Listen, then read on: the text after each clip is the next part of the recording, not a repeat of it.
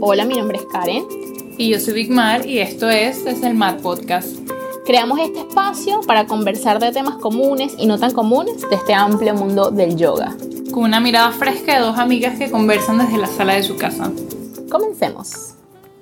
Bienvenidos y bienvenidas al episodio número 15 de Desde el Mat Podcast. ¿Cómo estás, Bigman? Muy bien, Karen. ¿Y tú? Estoy bien, estoy triunfal. Eso, ¿cómo están ustedes? Sí, triunfales también.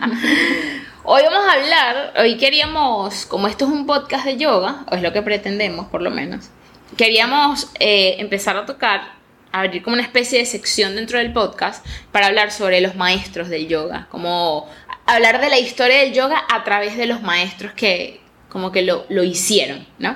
Entonces hoy vamos a empezar hablando de Krishnamacharya, que, bueno, que es el, el, el, como quien dice, el padre del yoga, mm, como lo conocemos hoy en, en parte, ¿no? Entonces hoy vamos a, vamos a echarle el cuento la historia de Krishnamacharya, así. Eh, pero antes de eso los queremos invitar a un taller que va a ser Bigmar. Cuéntanos, Bigmar. Bueno, voy a estar haciendo un taller que va a ser la segunda parte de taller de columna sana. Para los que vinieron o para los que se quedaron con ganas de venir, va a haber una segunda parte donde vamos a ir un poco más profundo. Eso va a ser el sábado 31 de julio a las 4 de la tarde en Bellavista, en Ancestral Comunidad, el mismo lugar donde siempre. En mi Instagram va a estar toda la información. Eh, igual pueden escribirme en mi correo bigmaryoga.gmail.com. Así que bueno, nada, quería invitarlos por si querían eh, venir a aprender un poquito más. Vamos a estar hablando sobre el core, cómo funciona todo ese sistema, a ver cómo eh, trabajamos un poquito más eh, a nivel neurológico para ayudar a nuestra postura y a la estabilización de nuestro cuerpo, que vaya más allá de este es el ejercicio A, B y C y quedarnos ahí como un robot, sino llevarlo a un nivel más neurológico para mantenerlo durante el día. Así que nada, sábado 31 de julio a las 4 de la tarde en Panamá. Muy bien. Listo.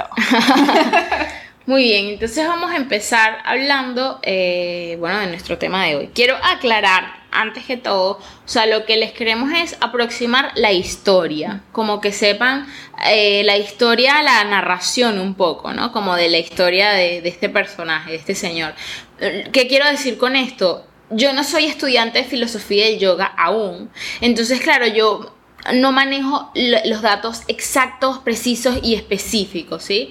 O sea, quiero que sepan que lo que les voy a decir es, bueno, de lo que investigué, de lo que busqué, eh, pero bueno, si les interesa pueden buscar más y, eh, bueno, lo que siempre uno dice, ¿no? De que no, no hay que tomarlo como como ley, ¿no? Como, lo único que hay. Y que cabe destacar que Karen aquí es la experta al lado de mí, que yo sí estoy... Que ni lo soy. O sea, si nos juntamos las dos, ella es la que más sabe de mí y yo estoy aprendiendo mucho como la manera en que ella busca la información y la pone todo junto, y yo eché la historia, entonces más o menos eso es lo que queremos transmitir a través de este canal, ¿no? Así que nada, importante que va a estar muy chévere. Que tengan eso en cuenta, ¿no? Sí. Y por otro lado, por otro inciso, es que eh, tengo un perrito en la casa que lo estamos cuidando, así que si suena un ladrido, bueno, es el perrito que además se llama Juanito. Juanito.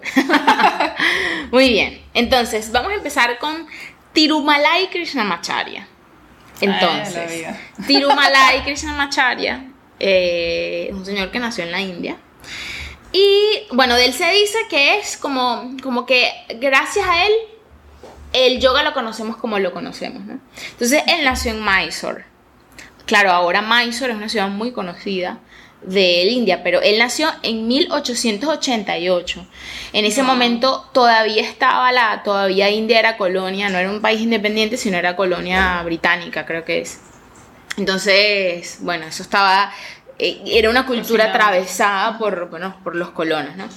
Entonces, bueno, él, eh, Tirumalai Krishnamacharya, eh, bueno, sí, venía como de una casta, creo que era una casta como baja, me parece. No lo sé, no lo tengo claro. La cosa es que eh, dentro, él empezó como en un lugar como a estudiar cosas y uno de sus profesores vio como, oye, este este, este muchacho se le ve que tiene como un interés en algo, como más allá, ¿no? Siempre cuando uno está en un salón de clases de algo, siempre uno sabe, oye, esta persona le interesa más este tema que a todo el mundo, por ejemplo. Sí. Entonces ahí él le sugirieron que se fuese a estudiar para como para las montañas del Himalaya que allá había un maestro ¿no? Y entonces, bueno, él hizo caso, se fue muy joven, se fue para su Creo que fue a Himalaya. los 16, me pareció que leí por ahí. Ajá, 16 se fue muy, muy joven. Eh, y se fue y entonces llegó y este maestro ella lo recibió, ay, que lo recibió súper chévere, como con su familia, ay, súper bien y tal. Pero entonces, claro, como que el maestro el día siguiente, como, ajá, zapateando para tu casa.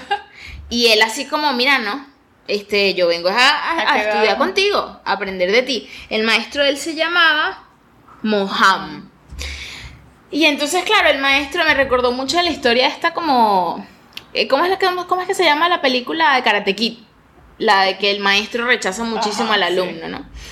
Hasta, hasta acceda por la insistencia. Entonces, bueno, es como que este Mohab le puso como muchas, como, como pruebas a A Krishna ver. Macharya para ver si él realmente estaba interesado en aprender de él. Entonces, bueno, como que le puso pruebas hasta que se dio cuenta que sí. Claro, Krishna Macharya como en ese momento como que no sabía. O sea, él estaba ahí dándolo todo, ¿no? Entregado con su maestro. La cosa es que, y esto es una de las cosas que me parece interesante, que ahorita se ha perdido, afortunadamente y desafortunadamente. ¿En qué quiero decir con esto? Porque ahorita, bueno, por la globalización, porque todo lo tenemos a la mano, todo es muy sencillo, eh, eh, a veces Sí, creo que habría que encontrar un punto medio, porque a veces se hace muy, y creo, creo que lo hablamos aquí, es muy como sencillo de, bueno, voy, hago un teacher training de Sí. tres semanas y ya soy profe y no sé qué, y como, ¿sabes? Sí. Está como muy... Y entonces además hay una premura que además yo le he sentido, a mí me ha costado como entenderlo como profesor, como profesora, de mm, esa premura de que necesito saber cosas. O, o que siento que porque hice dos, tres teacher training, tipo, ya soy la que sabe. Y es como, brother, esto es una carrera de vida. Sí, a mí una de las cosas que me sorprendió buscando eh, para este tema fue eso, ver como la cantidad de años que estos diferentes maestros pasaron con sus maestros y que después les dijeran, bueno, ajá, ya sabes todo, regresa a la sociedad y enséñalo a todo el mundo. Es como, wow, cuando yo comencé a leer todo eso fue como, eso, uno va y dice, bueno, ajá, hice 50 horas de especialización en masaje tailandés o en el yoga o en lo que sea. Claro. Y ay, 50 Ajá. horas es nada para 7 años, 30 años, Exacto. 10 años, 15 años que pasan ellos aprendiendo, pero también es otro estilo de vida. Es que por eso te digo, por, por eso, es que por eso creo que es que tendríamos que, para mí, lo que pienso es encontrar el, el balance entre no voy a estar siete años en una montaña con nadie, pero tampoco voy a creer que en tres semanas voy a ser profesora. Exactamente. Entonces creo que hay que encontrar, Sí. y creo que existe la posibilidad de que el punto de equilibrio podría ser el entendimiento que tenga uno del estudio del yoga. el es decir, de vida que crees. Claro, porque además, bueno, lo que se dice, ¿no? El yoga no es nada más, o sea, el yoga es un estilo de vida, porque es una filosofía de vida. El yoga es Entonces- complejo, o sea, es, comple es, es complejo porque es muy fácil, o es muy fácil porque es muy complejo, Ajá, como lo quieran ajá. ver. Pero sí es eso, si tú llevas esas enseñanzas a tu estilo de vida, siempre lo vas a estar aprendiendo. Aunque Claro. no te vayas a una montaña en el Tíbet. No, y porque además hay cosas que requieren proceso. Pongo un ejemplo que lo pongo por, por el, muy por encima porque esto es como, otro tema, no sé. El primer niyama, el primer llama es ahimsa. El ahimsa es la no violencia y eso se puede traducir en muchas cosas, entre esas el vegetarianismo o el veganismo. Oye, para uno ser vegetariano o vegano tienes que pasar un proceso, o sea, para que lo Sí. hagas bien, para que lo hagas de una manera que permanezca. Además tienes que hay cosas que uno tiene que asimilar adentro. Tienes que entender, tienes que ver, porque además te estás enfrentando constantemente contra el mundo que te dice muchas veces Sí, lo contrario. Y contra Entonces, ti mismo, porque yo fui vegetariana por un año y yo recuerdo que cuando comencé a ser vegetariana fue yo simplemente dije, no, mi cuerpo no me pedía más carne y, y a pesar de que siempre he sido activista animal, nunca había pensado ni siquiera en ser vegetariana por, obviamente por la manera en que me criaron y en la que crecí. Cuando hice el cambio ni siquiera fue un cambio como no quiere decir que no fue consciente, pero no fue como muy meditado y pensado eh, como en preparación, ¿no? Y claro, yo me lancé a ser vegetariana un día dije, no como más nada y me acuerdo que lo único que comía era salmón como muy, muy rara vez. Claro. Y a mí me fue súper mal siendo vegetariana. Claro, pero porque no el lo hiciste primera- como con guía, con un apoyo, con no te tomaste las vitaminas que Cla- era. No, y aparte que con mi condición de hipermovilidad me fue tres mil veces peor, porque yo no sé dónde está la mutación de colágeno en mi cuerpo. Yo tenía Claro. anemia, yo no tenía energía, yo siempre estaba cansada, me Ajá. sentía súper débil. Y de ahí yo volví a retomar la proteína animal, que ya no consumo como antes, sí. Que tengo mucho más conciencia de lo bien que le hace mi cuerpo, sí. Pero, como dice Karen, eso lleva un proceso de preparación para volver a hacerlo. A mí me encantaría en algún momento de mi vida ser vegana, ni siquiera vegetariana, vegana. Ahora, que mi cuerpo lo pueda soportar y sostener, ya cosa. eso lo veré cuando entonces, lo haga. Claro, entonces eh, ahí es donde creo que, y que es lo que me pareció interesante de esta parte de la historia, de entender que, bueno, que es un proceso, ¿no? Sí. Entonces, bueno, este señor, Tri- eh, Krishnamacharya, bueno, se quedó con su maestro. La cosa es que él estuvo siete años con su maestro. Y ahí, ahí él aprendió posturas. Eh, es importante como tener en cuenta que antes, antes de Krishnamacharya, en el mundo con su yoga, eh, se entendía que asana era solo la postura para sentarse a meditar. No existían como estas posturas trikonasana, guerrero 2, como esas secuencias ni siquiera, ¿no?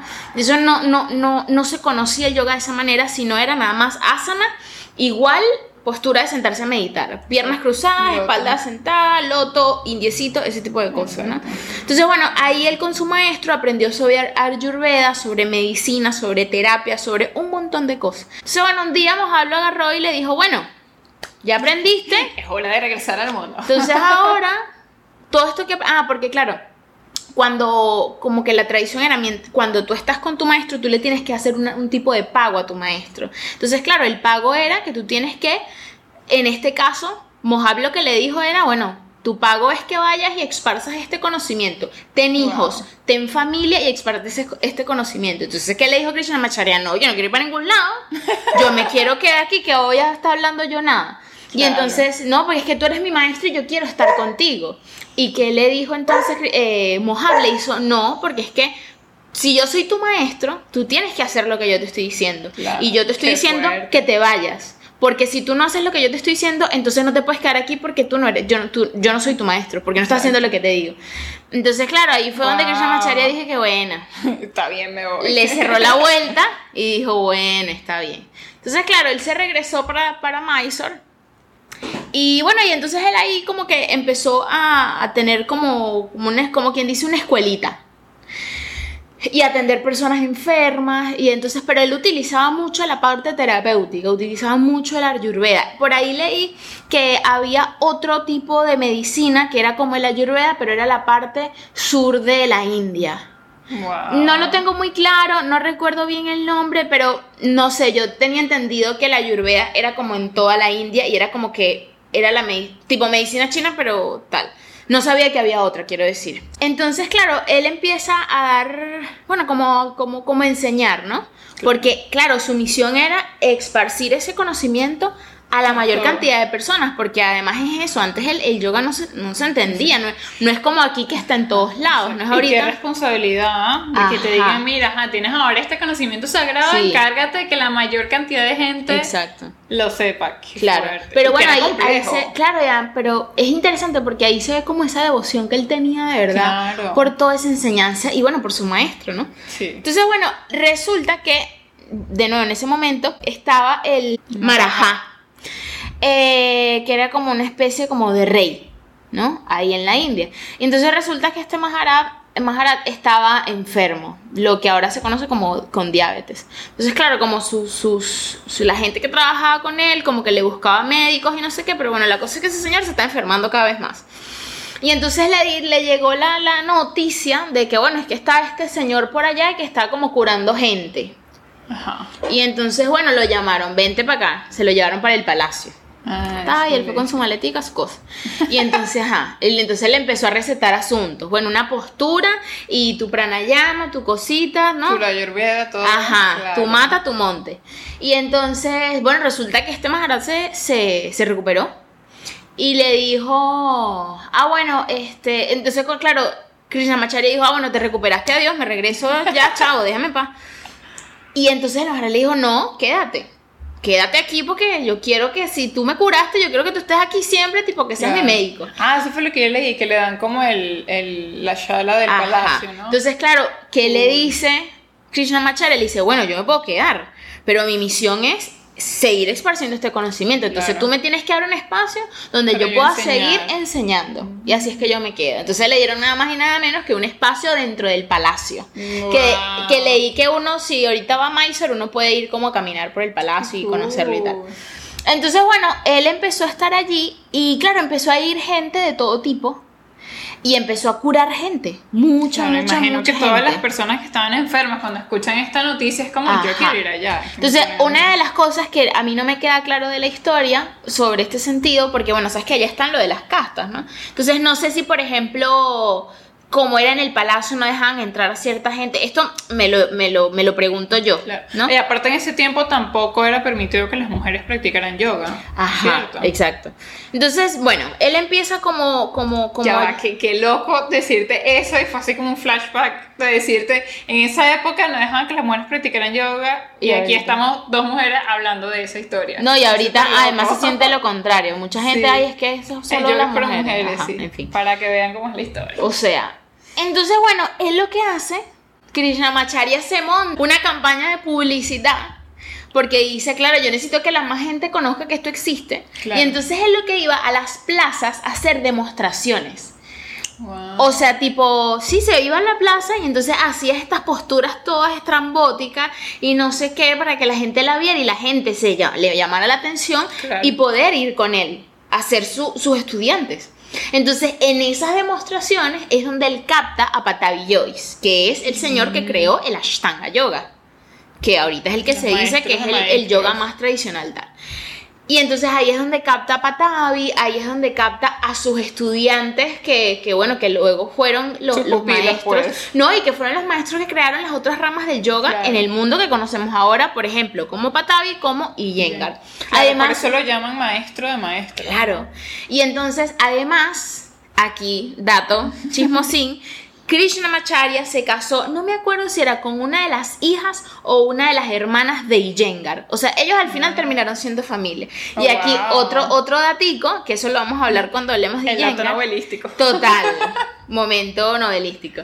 Que, que Iyengar era un tipo muy enfermo y, eso se conoce de la historia y por eso además su estilo de yoga se fue por donde se fue. Era un tipo que estaba muy enfermo, que le dolía todo, que no sé qué. De nuevo, vamos a profundizar cuando hablemos de Iyengar.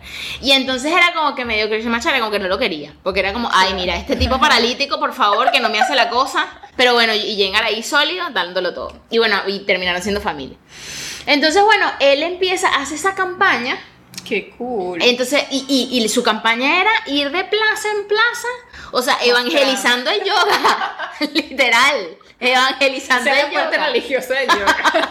Pero era muy chévere, se ponía ahí y listo, el que claro, entonces, venga. A mí esto me llamó mucho la atención porque, claro, y de hecho hay fotos donde, donde se ve que están haciendo un montón de locuras, o sea, de, posturas que tú dices, este, esto no sucede en mi cuerpo, ni que vuelvan a hacer, ¿no? Qué locura. Entonces me parece muy interesante eso porque ahorita hay como un, siento que hay una parte del mundo del yoga que se enfoca demasiado, quiere ser muy intenso, muy místico y no sé qué, y entonces como que medio rechazan o ven feo a la gente que hace posturas, tipo, y la gente que se pone la pierna atrás de la cabeza, que asco, por favor, yo solo hago pranayamas, y es como... Claramente aquí las dos somos súper fan de todo lo que es postura física, y bueno, tiene una razón o sea, para lo que existe. Entonces, claro, me llama mucho la atención porque, claro, él lo que, él lo que hace atraer a la gente y luego entonces te enseño todo lo demás. Claro. Pero, y, es verdad, cuando tú ves fotos de maestros, o sea, así sea una foto sentada, están en loto, que no cualquiera te hace un loto. ¡Qué dificilísima! es súper difícil, exacto. Y siempre que ves fotos de eh, secuencias o enseñanzas pasadas de maestros, siempre son con posturas súper complejas. Exacto, exacto. Entonces, además, esto no lo tengo claro, pero yo creo que de ahí salieron, sabes que ahorita en India se hacen competencias de yoga, que ahorita uno lo oh, ve, no sí, uno, dice, hay una competencia, pero si el yoga es místico, lo que sea, no, no, no, se hacen competencias, o sea, oh competencias tipo de equipos Y es una cosa así como que una torre de tres hombres, es decir, uno está sentado en loto, el otro se le siente encima y hace el loto, pero el loto está amarrado en el cuello del otro. Y el otro, ¡Qué dice- o sea, hacen competencias. Entonces yo creo, no, no me voy a traer a afirmarlo, pero yo creo que eso viene de ahí. De, Claro. de esa, del evangelio de entonces, entonces, claro, eh, sucedía que como él estaba en el palacio, bueno, venían, se hacían eventos, bueno, políticos, pues, ¿no? Y venían los No, y que políticos. iba gente importante, Ajá. seguramente. Bueno, entonces en una de esas, en uno de esos eventos llegó esta señora Indra Devi. Porque es la famosa. Indra Devi, porque ella era, ella era esposa de un ruso, ¿no? Y entonces ella llegó y le fascinó todo lo que vio y le dijo, mira, yo quiero estudiar contigo. Y entonces, claro, un poco Krishnamacharya hizo con ella lo que su maestro hizo con él. Tipo, le empezó a poner, tipo, bueno, tienes que Trabas. llegar a las 3 de la mañana aquí. Y entonces, claro, porque para ver si era, de- claro, porque como son políticos, como que tienes como acceso muy fácil a todo y como para que no Claro. pasara esta cosa de, ay, fui con el maestro tal y practiqué y es como me- medio de forma. Y Claro. entonces, pero él dijo a las 3 de la mañana y esa mujer estaba ahí a las 3 de la mañana ahí como un clavel. y entonces, bueno, como que después se lo fue bajando y se la puso a las 4. Ah, bueno, entonces, y además estaba la barrera de que era una mujer. Exacto, exacto. ¿No? Por eso es, por eso es la famosa Indra Devi, pues. Y entonces, bueno, y entonces ella eh, sólida ahí en su trabajo y él entonces le, le abrió las puertas para que pueda entrar a ser como una de sus discípulas, ¿no? Eh, y de, bueno, de hecho, Indra Devi por eso llegó a ser una mujer tan, bueno, tan reconocida porque, porque trabajó directo, Fue él ya la se murió en el primera. 2002. Y yo pensaba, además, por ejemplo, yo pensaba que ella era argentina. Y no, ella es como de República Checa, una cosa así. Pero, ¿qué Sí, pasó? claro. Después que ella se fue de la India, ella estuvo mucho tiempo estudiando, o- como dando clases y tal, en, en, en Estados Unidos, en Gringolandia, que fue lo que hicieron todos los demás. Exacto. Pero además ella luego entonces se estableció en Argentina, de hecho ella murió en Argentina y en Argentina está la escuela Indra Devi y de hecho las, las muchas entrevistas que yo he visto creo que ella está hablando y, y, eh, habla, creo que habla español, no recuerdo, y, y su acento es argentino. Claro, después de pasar tanto tiempo allá, Ajá. Entonces, pero bueno, yo pensaba que ella era argentina, pues no, mi ciela. Eh, Es súper interesante. A mí esa fue una de las cosas que más me. Creo que me llamó la primera vez que me hablaron de Indra Devi. Estaba en el diplomado de yoga como en el 2018. Y para mí fue súper sorprendente ver como que, wow, fue la primera mujer que de verdad sabe. Se aferró y dijo, esto es lo que yo quiero aprender, esto es lo que yo quiero enseñar. Y que fue en enséñame", y contra que- del sistema que estaba de completamente de las de- de- o sea, que fue en contra de tantas cosas y lo hizo posible. Que es como, bueno, ahorita no hay excusa para nadie decir que no quiere hacer yoga. Que no, no, y además, y además que me parece muy interesante y creo que es como destacable de parte inclusive de Krishnamacharya, porque hubiese sido otro, además es lo que te digo, era un tipo indio, o sea, hindú. Yo, sí. Claro que estás atravesado por esa cultura que es tan... Exactamente. Claro, y es como, no, pero es que ella es una mujer. Si hasta ahorita, hasta ahorita la mujer está renegada, eh, o sea, Por eso me parece es objeto. sorprendente su Entonces, historia. Es como, wow. Claro, y que él Amiga, tenemos que hacer uno de Indra Devi. Sí, sí, sí, sí. Entonces, claro, que él era como. Él, él lo que era, lo que siento yo de la historia es como que él necesitaba saber si ella era por pura moda o iba a estar ahí. Como medio que, aunque sí estaba lo de que era mujer, medio él lo que necesitaba, según Era lo que visible, entiendo, ¿no? era que si ella de verdad quería Claro. aprender. ¿Sabes? Claro, porque, si no, porque si no, no lo hubiese dejado. Claro, y, y ahí entra lo que tú dices de que él de verdad estaba su devoción, porque al final a él no le importó si ella era mujer o no, sino si tú de verdad estás interesada y de verdad vas a ser mi discípula es porque tú vas a seguir esparciendo y multiplicando lo que yo se supone que tengo Ajá, que hacer. Entonces, ajá. claro, él entre más discípulos pudiera tener, a más gente iba a llegar. Exacto. Y a la final pues, fue una buena decisión. No, y que, y bueno, al final conocemos el yoga como lo conocemos por Krishnamacharya. Sí. Porque además él fue, de nuevo, él fue el, el, el maestro de yoga Patavi, de. Iyengar, de Indradevi, no me acuerdo de quién más. De Vikram no. De- Eso de segura. Ah, de- ah, claro. Otro personaje que está, que está ligado a, a, a Krishnamacharya es de Sikachar, que es su hijo. Exacto. Eh, a mí me parece muy interesante la- un poco la parte de la historia de Sikachar porque, Porque era como que, como quien dice en casa, herrero cuchillo de palo. Sí, tal cual. Tipo, era como, mira, yo no quiero saber nada de esto. Y el bicho se fue, creo que fue a Londres, no sé, como a estudiar, fue a ingeniería. estudiar ingeniería. Mira, adiós, no quiero saber nada de tu locura, me haces el favor. Ah, claro, porque además eso pasó como en la familia de Krishnamacharya. Era como que cuando él regresó de la montaña, era como que, no sé, tipo negocio familiar, ponte, negocio de abogados, por decir algo. Y entonces la familia era como, mira, ah, aquí está tu negocio. Y el bicho, no, yo voy con ¿Qué mi yoga. Yo voy con mi yoga, voy con todo con el yoga, no me interesa. Imagínate. Entonces, y como que rompió eso, ¿no? Y de nuevo, es que, o sea, es que ahorita es muy fácil como de entenderlo y de, de no ver como el, el- la importancia que tuvo eso, pero es que si hasta ahorita se mantienen esas peso. castas, esas culturas, esa cosa, esa cosa tradición familiar y tal, y que él rompiera con eso. Y que todavía se ve en casas normales de que Ajá. toda tu familia fue médico y tú quieres ser pintora, Ajá. pero todos son médicos y es como... Exacto. Entonces, fuerte. entonces claro, me parece me parece esa historia me parece genial porque oye, habla realmente de esa devoción que él tuvo, habla además lo bueno, también de lo bien que él aprendió, porque si aprendes algo también le ves todo el beneficio que tiene y lo quieres compartir. Exacto. Entonces, eso me, me pareció genial. Entonces, claro, Desi Cachar, que fue su hijo, que, bueno, entonces él, él, él lo que hizo fue, se fue a Dios, no quiero saber nada, tu yoga, tu locura, se fue a estudiar ingeniería, pero claro, luego él volvió. Regresó. Y entonces empezó a ser discípulo de su padre, porque bueno, me imagino que se dio cuenta que, oye, que lo que estaba haciendo su papá era Claro. trascendental. Y de hecho hay un libro de Sikachar.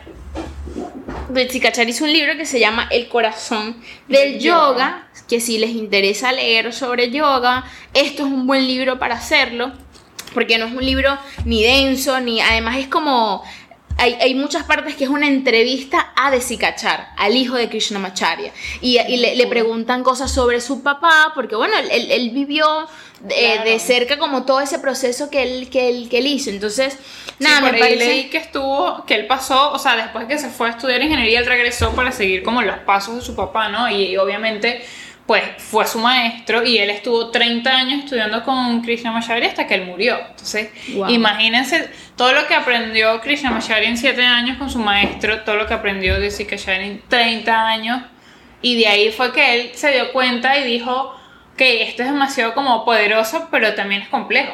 O sea, ¿cómo hago para transmitirlo de una manera que más personas lo puedan entender y lo puedan ver? Y de ahí es como, bueno, sale otra historia de, de Sikachar y todo lo que aprendió con, con su papá, ¿no? Que es súper interesante. Eh, así que bueno, yo les quería decir unos datitos que leí de él porque Sí. me pareció muy, muy cool. No sé si quería seguir diciendo algo más de Krishnamacharya. No, yo creo que yo creo que lo, lo podemos dejar como sí ahí porque como que ahí arrancaría la historia de todo lo demás no como de los siguientes maestros de, de eso que vino después de él que luego iremos haciendo los otros episodios de cada uno de los maestros para conocer como sus historias porque porque bueno es la historia del yoga pues. Por lo menos es la historia del yoga moderno porque luego está lo del Vedanta y la cosa pero es que eso es como otra cosa no Sí, es O sea, más pero como el yoga moderno el yoga como lo conocemos ahora esta es parte de esa historia. Exacto, entonces queríamos hablarle aquí también de Porque, bueno, obviamente es el hijo directo de Krishnamacharya y como unir un poquito las dos historias de todo lo que él aprendió con Krishnamacharya, pues como les decía, él vio que era como complejo y bueno, ajá, ¿cómo hago yo para que esta gente me entienda de una manera mucho más fácil, ¿sabes? Krishnamacharya tuvo que buscar sus discípulos y entrenarlos y que vivieran con él y todo y él como, bueno, ¿cómo puedo hacerlo?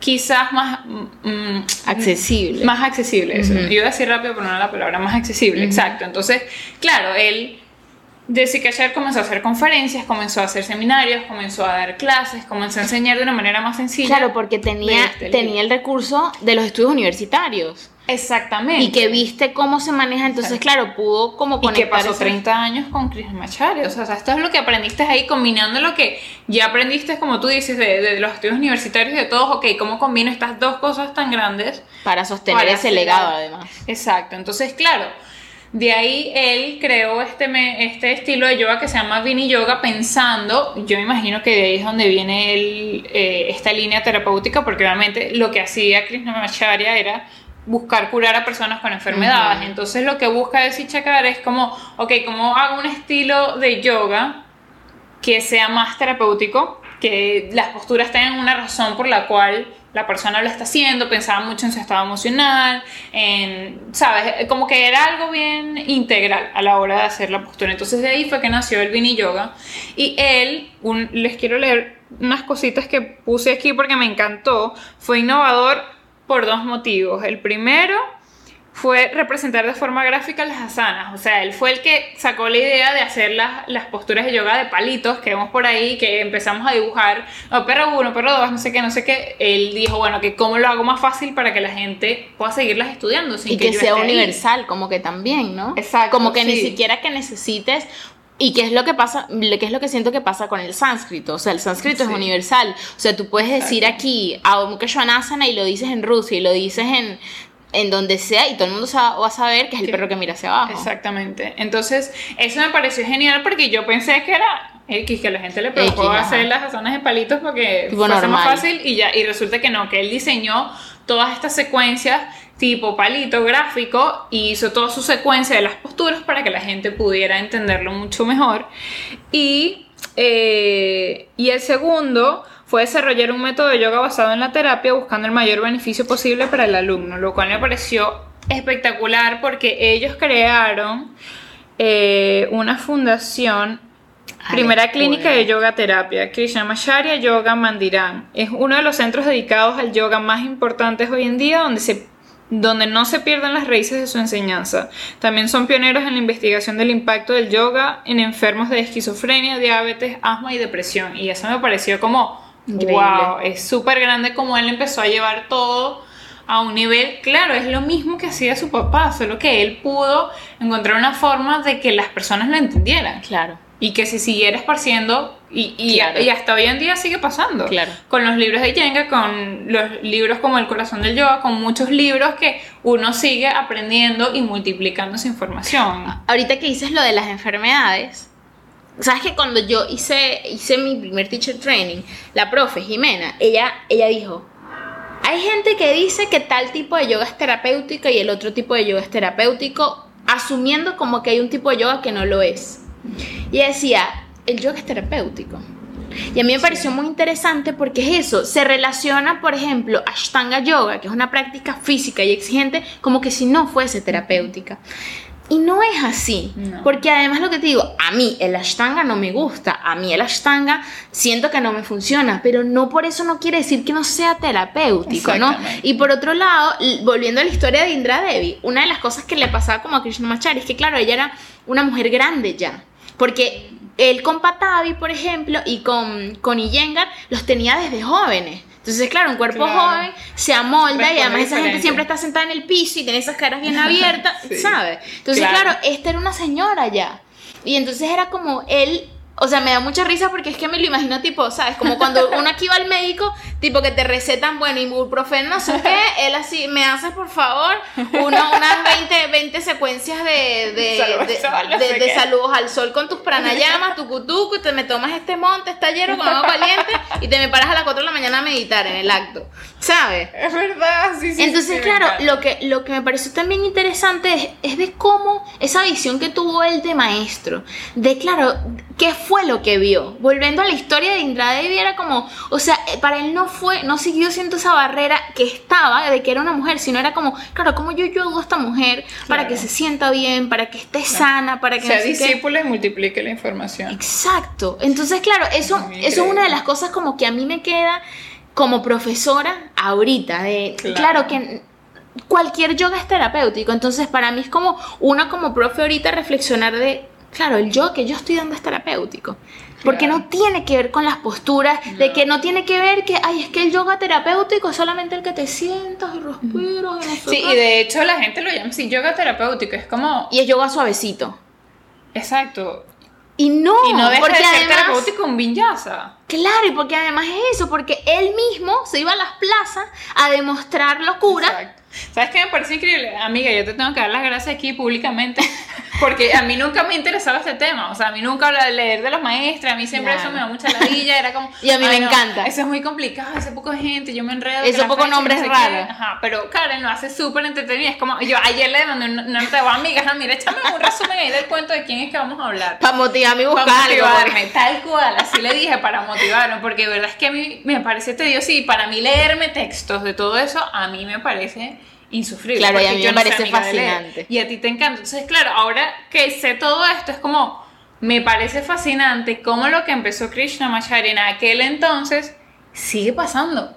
O sea, porque Karen y yo no somos discípulas de él, pero seguimos multiplicando. No somos discípulas de, nadie, básicamente. Yo soy mi propia discípula. Exacto, pero seguimos multiplicando lo que él quería multiplicar cuando salió del Himalaya. Claro. Y lo seguimos haciendo. Cada profesor de yoga lo sigue haciendo. Claro. Y o sea, para mí es súper sorprendente ver que sigue pasando. y que de verdad es ¿sabes? Hay que saber de dónde uno viene. Exactamente. Hay que la historia, hay que conocerla Primero para que, no se repita las que son malas y para que, y que se siga repitiendo las que son buenas como esto. Claro. Entonces, es lo que te digo. Yo creo que como para, para resumir la historia de Krishnamacharya, cosas que nos podemos llevar y aplicar en, en la actualidad es como cómo vemos a nuestros estudiantes. O sea, uno sí es profe, ¿cómo uno ve al estudiante? ¿No? Porque, de nuevo, ya estamos entendiendo desde Krishnamacharya, que no se trata de que, qué posturas hagas y que no y no sé qué, entendiendo de cómo yo hago que la práctica que yo hago y la que yo doy y la que yo recibo sea terapéutica. Exacto. Eso, eso es súper importante y me llama mucho a, al, como al arte de dar el masaje tailandés, porque me, me, creo que me lo hizo mucho más consciente después de que empecé a hacer masaje thai, y que es eso mientras que estudiando el, el masaje es como como quiero ayudarte a sanar. O sea, ese es mi pensar mientras que estoy, yo estoy dando el masaje, ¿no? Y cuando doy clases de yoga es como, ¿cómo te puedo ayudar? Claro. O sea, no, quizás no te vas a sentar a decirme todos tus problemas, pero ¿qué puedo darte yo hoy como profesora, como guía, que, que, a ti te pueda ayudar claro. en, en, tu vida? quizás un dolor físico, quizás te duele la espalda. Y mi clase de yoga te ayuda a que te alivie el dolor de espalda, pero no era el dolor de espalda de moverte, sino que tú lo que necesitabas quizás era desconectarte y reírte. Y eso fue lo que conseguiste en esa clase, sea privada, sea grupal. Quizás ni siquiera fui yo, quizás fue el grupo y la energía que había, pero sabes, poder ser canalizadora de eso sí. es como cambia mucho el juego a la hora de enseñar. Por eso a veces veo locuras de profesores como que nada más haz esto y chao y, y obligado y es como, mira, no. Sí, sí, yo creo que es eso, que uno, uno tiene que, y que es lo que, lo que me queda de esta historia, es como entender primero uno como, como practicante de yoga, entender que es un proceso. Y un proceso refiriéndonos, es que tengo un año y no puedo hacer tal cosa. No, no, no. por ejemplo, a mí me pasa que me, me, parece un poco gracioso la gente que, porque a mí nunca me ha pasado lo de contar cuánto tiempo llevo para lograr tal cosa. Sí, verdad. La gente, duré un año haciendo para que me saliera la pinche. Y yo, bueno, o sea, yo no sé cuánto duré. Es verdad. La gente me pregunta y es como. Porque además, por ejemplo, ¿cuánto, me, ¿cuánto llevo haciendo, intentando hacer la handstand para que, mira, no me pasa todavía, no sé, y no llevo la cuenta porque Sí, y aparte que uno como profesora es estudiante eterno, o sea, no es, o sea, yo siento que como profesoras también siempre estamos aprendiendo, o sea, siempre somos estudiantes de una manera o de otra, pero cuando vienes a la clase sientes que de cierta forma tienes que pasar el grado, ¿no? Me gradué de primer grado, voy para el segundo, es como, no, total. No hay grado, es un grado forever. Y que, y que otra de las cosas, por ejemplo, que Krishnamacharya hacía es como él era una especie como de médico. Entonces, claro, él le recetaba cosas específicas a cada uno de sus alumnos, ¿no? O sea, aunque, aunque por ejemplo los más jóvenes como Patavi, que buscaban hacer esas posturas todas guachi guachi, pero, pero él, como, como a Indra Devi, te tipo, bueno, me haces este pranayama, me haces esta meditación, ¿sabes? Entonces, claro, ¿Cómo, de nuevo, cómo yo como profe ahorita puedo hacer que sea personal la práctica? Es decir, claro, es más fácil ser un- personalizar una clase cuando es privada, pero ¿cómo yo puedo hacer que mis alumnos en una clase que tenga 10 personas, cómo puedo hacer que se sientan que yo te estoy dando a ti Exacto. específica? Claro, eso habla, eso me dice a mí que tengo que ser, que, que tengo que estar muchísimo más abierta a percibir qué siente y qué le pasa a cada una de las personas que están ahí y cómo yo entonces según lo que percibo que tú, que tú necesitas, que es, perci- que es percibir, porque no, no puedo ir a decir, cuéntame qué es percibir". lo que te está pasando, cuáles son tus traumas, Tal cual, dímelos. exacto. O sea, eso no va a pasar. Mira, yo te digo, para mí una de las cosas que más admiro y que me parecen más difícil de ser profesor de yoga es guiar clases multinivel grupales. Ajá. Porque no es fácil. O sea, la gente piensa que tú vas y te pares y das tu clase y No. chao. No, es lo que dice Karen, es ver a cada persona y aunque sea sostener una energía grupal, tú tienes individuos ahí. O sea, no puedes tratar a todos por igual porque es que nadie es igual.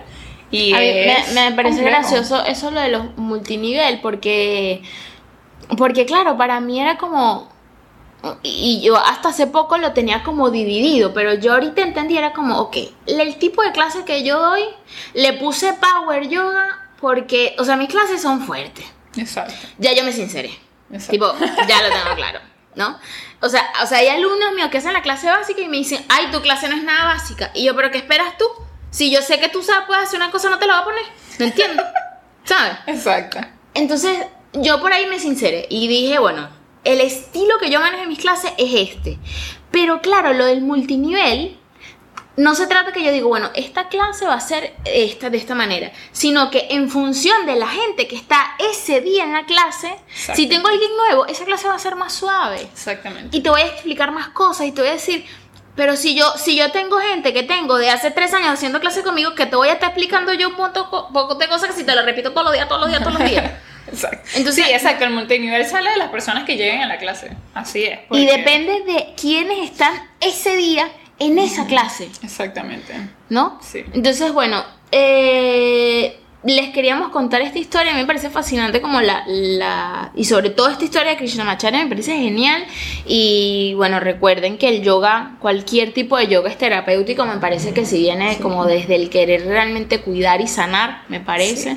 Y que... Y entender, bueno, que además que el yoga, lo que se dice, que es como medio trillado ya, pero se dice, bueno, lo que es un estilo de vida y que sobre todo que requiere un proceso de vida, entender cosas. Porque además, que era lo que pasaba con Krishnamacharya y su maestro, era como, bueno, ya tú conoces cosas. O sea, el tema de no caer en acumular conocimiento. Sí. Porque a veces que, y siento que ahorita pasa, porque ahorita hay talleres de todos lados, cursos de todos lados, a cada hora, a cada momento, en todas partes del mundo, que es como que a veces, y a mí me pasaba... consumista. Ajá, quiero hacer este taller, este taller, este Sí, taller. sí, es sí. como, A ¿y en qué también. momento entonces tú compartes eso? Exactamente, eso me pasó a mí también por mucho tiempo y recuerdo que una vez leí una frase que a mí me encantó porque ni siquiera me había dado cuenta de que así lo sentía y no recuerdo exactamente cómo dice la frase, pero era algo como que eres un buen maestro cuando tu alumno ya no te necesita, o sea, cuando ya tu alumno está preparado para seguir sin ti, ahí te Exacto. graduaste como maestro y mucha gente va como que bueno, pero ¿cuánto tiempo tengo que hacer yo contigo? Y es como es que no es cuánto tiempo te tengas que quedar conmigo. Para mí mi meta es que tú puedas seguir sin mí. Quizás sigas a otro maestro, quizás Claro. sigas a otro profesor. Esa es la idea. La idea no es que se queden con nosotros es que ca- acaparados aquí. No te vas para ningún lado. O sea, no, la idea es enseñar y seguir pasando a otras personas. Unas se van a quedar más, otras se van a quedar menos. Eso va a depender de cada uno, pero eh, respetar eso que tú hablabas hace un rato de los procesos, entender que es un proceso, entender que es un, sí, un proceso de vida, porque es que no... ¿Cómo aprendemos eso en un teacher training de 200 horas? Es que es imposible, es que no, no, y se que puede. además que, por ejemplo, Krishna, siento que hemos hecho como cuatro cierres, ¿no? En fin. Eh, además siento que, por ejemplo, Krishnamacharya estuvo siete años con su maestro, pero siete años 24-7. Exacto. Ahí metido. O sea, mi Krishnamacharya no tenía Instagram, no tenía Twitter, no luchaba con las dictaduras del mundo. O sea, No salía para ningún lado, estaba estaba metido en una montaña alrededor de, de bosque y solo meditaba y Lo vivía y lo ya. respiraba. Entonces, no es lo mismo esos siete años que él hizo ahí, ahorita que uno esté siete años, pero con la locura del día a día, que el mercado, que cuánto, la inflación, El que la- estilo de vida es otra historia. Entonces, otra claro, historia. y ahí es donde yo más siento, y es una cosa que yo vengo trabajando desde hace un tiempo con mis alumnos, que les dije, de hecho, el otro día lo puse inclusive en un post, que les digo como, entiende o, o trata de decirte y de asimilar que tú no tienes que hacer más nada, porque ya estás aquí en la práctica. Sí. O sea, porque es que eso, la vida nos exige. O sea, desde tanto. afuera, el trabajo, la gente, Sí. la familia, la gente que tiene hijos, la que no los tiene porque no los tiene. O sea, todo, todo, todo, Hay todo mucho nos ruido. exige. Nos exige y nos, nos pide y, y hay como muchísimas expectativas. Entonces yo les recalco como, no hay, o sea, no hay expectativas porque el yoga no te pide nada. Exacto. Ese Ah, mensaje me encanta. El yoga Sí. no te pide nada, ya tú estás aquí. No tienes que hacer nada. sí. O sea, entonces, claro, por eso es que no se trata de la asana que te pongo, sino es como yo te guío a través de esa práctica, porque puedes ¿Cómo estar haciendo. Puedes estar haciendo loto y ya, o, o con las piernas cruzadas y sentado y no te está pasando nada, o puedes estar haciendo eh, capaz sirsasana, que pones la pierna atrás de la cabeza y estar en el nirvana. Exacto. Entonces, no depende de eso. Entonces, nada, el yoga no nos exige nada. eh, hay, que, hay que, como quien dice, cógela suave. Cógelo, ta- Tal cual, tal cual. Escuchar tu cuerpo y ser gentil, porque es que es eso. No te está pidiendo nada y tampoco nadie te está esperando. Así que, ajá. Todo Vamos es para a ti. cerrar con la frase espectacular Ay, de, sí, de esta frase me encantó. Y ahora sí vamos a cerrar. Ahora este sí nos despedimos. Ahora sí. Eh, esta frase es de, Zika Char y dice, el éxito del yoga no radica en la capacidad de realizar posturas, sino en la forma en que cambia positivamente la forma en que vivimos nuestra vida y nuestras relaciones. Así que les dejamos eso por ahí para que lo mediten, lo piensen, lo absorban si quieren. Así que gracias por escucharnos. Este fue el episodio número 15 de Desde el Mat Podcast. Cuéntenos qué les pareció, si están de acuerdo, si no, si conocían la historia, si sabían quién era Krishna Macharya, si lo habían escuchado. Tengo si demasiadas sabían- ganas de saber qué piensan de esta serie de maestros. Así se va a llamar. Cuando lo vean en el podcast, serie de maestros, Krishna Macharya. Exacto. Este es el primero. Entonces, gracias por escucharnos, por darle al play, por seguirnos, por compartir, por preguntarnos y escribirnos todo lo que les parece el podcast. Y bueno, ya está, nos vemos en el próximo episodio. Bye. Sí. Gracias.